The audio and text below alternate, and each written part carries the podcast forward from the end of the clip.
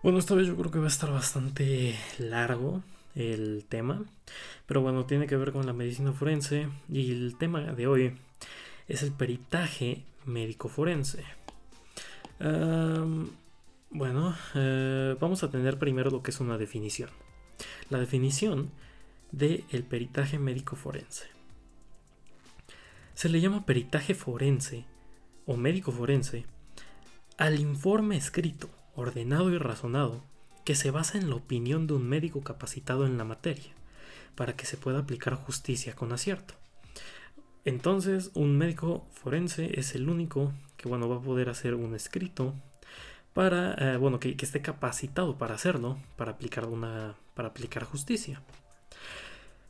El perito de latín viene de peritus, que significa sabio, y docto, que significa experimentado, hábil o con experiencia o habilidad, destreza en, un determinado arte, oficio o ciencia. Vamos a tener dos tipos de perito. Vamos a tener lo que son los peritos oficiales, los cuales son nombrados por la autoridad, y los peritos particulares, los cuales son nombrados por la defensa.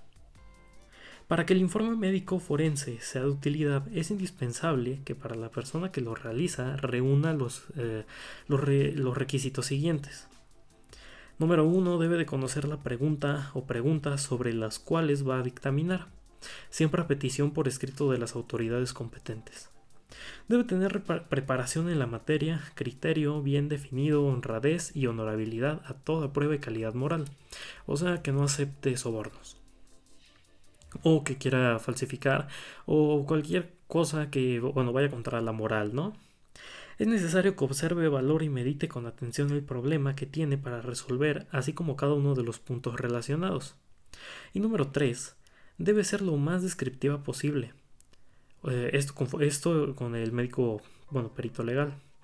Debe de ser descriptivo y analizar la discusión con bases puramente científicas, ya que su dictamen médico forense de, a partir de ahí se va a depender de la comprobación de hechos que lo van a justificar, así como la intervención acertada de los representantes de la justicia, ya sea un juez o cualquier persona que esté por eh, arriba, o bueno, que, que sea un representante de la justicia. Las cualidades del perito médico forense deben ser moralidad, como les dije, no aceptar sobornos, discreción, saber manejar bien el tema, eh, eso, eso va, bueno, con la discreción. La imparcialidad, la veracidad, la lealtad y la preparación técnica. O sea, estar preparado, tener los conocimientos necesarios, así como tener la moral para no aceptar ni un solo soborno. Discreción para los casos, ya sean en algunos que, que tengan que ver con ámbito ginecológico o ámbito proctológico. Imparcialidad, eh, como les dije, tiene que saber decir, ¿sabes qué? En un momento dado, este, esta persona cometió el delito y o esta persona no lo hizo. Esa es la imparcialidad, así como la veracidad de siempre ser, mm, eh, decir la verdad, así como la lealtad a su trabajo. El dictamen de una opinión fundada. En, en el dictamen se debe de fundamentar, apoyar y justificar y documentar un hecho o un diagnóstico. Vamos a tener los documentos legales que van a ser de aclaración, que tienen el propósito de una mejor explicación de aspectos que se entienden adecuadamente. Y no se deben de usar tantos términos técnicos y eh, bueno, debe ser indispensable, así como la aceptación particular del mismo, o sea, del texto, que tenga un propósito de explicación que sea, que, que se entienda, por eso se llama documento legal de aclaración. El de ampliación tiene la finalidad de que el perito profundice en aspectos en los que fue omiso o una demanda superficial. Bueno, ahora vamos a tener las partes de un dictamen.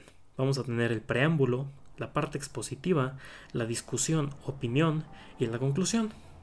La clasificación de los diferentes documentos médico-legales. El dictamen de lesiones es un documento en donde el, dictamen de lesión va a ser el documento en donde se va a narrar el antecedente, así como el lugar de los hechos, el evento, la hora, el egreso del hospital, un resumen clínico de tratamiento efectuado a la hora de emisión de parte del médico en el cual se deben de incluir el tipo de lesión, tipo de agente, que bueno, por el tipo de agente, de agente nos vamos a referir a lo que debe de ser un, puede ser contundente, un proyectil de arma de fuego, un arma blanca, quemaduras, agentes físicos o agentes químicos. Y la localización, esta debe de ser vía anatómica y esto debe de ser una explicación sencilla. Y su descripción debe de ser con cruce de líneas, ubicación de acuerdo a la posición anatómica del cuerpo humano. Esto eh, tiene que ver con la planimetría, en pocas palabras. Y por último vamos a tener lo que es la clasificación. Esto eh, seguimos hablando de lo que son dictámenes de lesiones. La clasificación debe de ser lesión que no pone en peligro la vida y tarda más de, bueno, menos de 15 días en sanar, no debe de, peligrar la vida. Eso como clasificación 1. Que no, que no ponga en peligro la vida y que tarde menos de 15 días en sanar. El número 2, que la lesión no pone en peligro la vida y que tarda más de 15 días en sanar. Y la lesión número 3, que si se pone en peligro la vida y tarda menos de 15 días en sanar, pero sí va a poner en peligro la vida. Y la clasificación número 4, que la lesión sí pone en peligro la vida y tarda más de 15 días en sanar. Estas son eh, las cuatro clasificaciones del dictamen de lesiones. Después vamos a tener el dictamen ginecológico. Que bueno, este va a ser un documento enfocado a la descripción de lesiones en casos de agresión sexual. Debe de estar previamente autorizado por el Ministerio Público para realizarlo siempre y cuando la víctima lo autorice. Siempre debe de haber la autorización de la víctima. Y se requiere el consentimiento. Así como también debe de haber un documento para el área extragenital, el área paragenital, el área genital y región rectal vamos a tener el dictamen de necropsia, que bueno, la necropsia médico-legal es un procedimiento normado al método científico, a petición de la autoridad competente. O sea, siempre la autoridad es la, única que puede pedir el dictamen de una necropsia, cuya finalidad es determinar la causa y mecanismos de muerte, así como otorgar los elementos necesarios para la identificación de un cadáver esto con el fin pues de identificar realmente el cadáver a petición de la autoridad, lo cual se ve reflejado en el dictamen que se emite y será sustentado por el médico legista en un juicio oral. Esto eh, pues es prácticamente hecho por el médico legista y eh, debe ser a petición de la autoridad competente, en este caso de un médico legista. Ahora vamos a tener el dictamen ya como tal de la necropsia. ¿Qué se debe de pedir en el dictamen de la necropsia?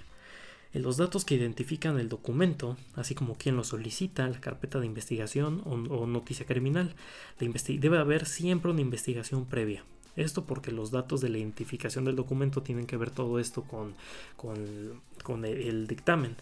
Que, que bueno, eh, también se va a pedir lo que es la presentación y designación del perito, la solicitud de la autoridad competente, así como la plan eh, eh, bueno, eso es el planteamiento del problema, esa es la solicitud que, que la autoridad debe de mandar, debe de plantear el problema y el por qué se está pidiendo. Material de estudio, eh, que bueno, este, en este caso el material de estudio va a ser el cadáver, la osamenta, el feto y un segmento corporal. El registro de cadena de custodia del cadáver, que va a ser embalaje y etiqueta, que bueno, es el, como el nombre lo dice, es la custodia por el registro de, que se debe de tener con el cadáver. Antecedentes, así como toda la información, lugar y hora del evento. Debe de dejar una constancia, hora de inicio y hora y lugar en el que se va a realizar la necropsia. Siempre en esa constancia tienen que poner el lugar, la hora de inicio, la hora de término y el lugar de la necropsia. Y normalmente puede tardar, ¿cuánto dura una necropsia? Puede tardar alrededor de un día según la complejidad de un caso o del caso que se esté planteando, del que se esté trabajando. Se debe dejar una constancia del nombre o los nombres del médico. En este caso la constancia debe de ser hecha por el médico legal, legista, y eh, bueno, en este, eh, en este dictamen en particular se debe dejar el nombre del médico eh, así como los nombres de los asistentes y participantes, si es que hubo, y todas las demás personas presentes durante la necropsia. O sea, deben dejar una constancia con todos los nombres de las personas que participaron en la necropsia, incluidos títulos médicos o científicos. Aquí deben de poner los títulos con los cuales están trabajando. De las, bueno, de las personas que, que trabajaron ahí, así como también las afiliaciones profesionales, políticas o administrativas de cada una de las personas y es fundamental contar con fotografías suficientes y adecuadas. Esto porque en el dictamen lo van a pedir como pruebas de evidencia.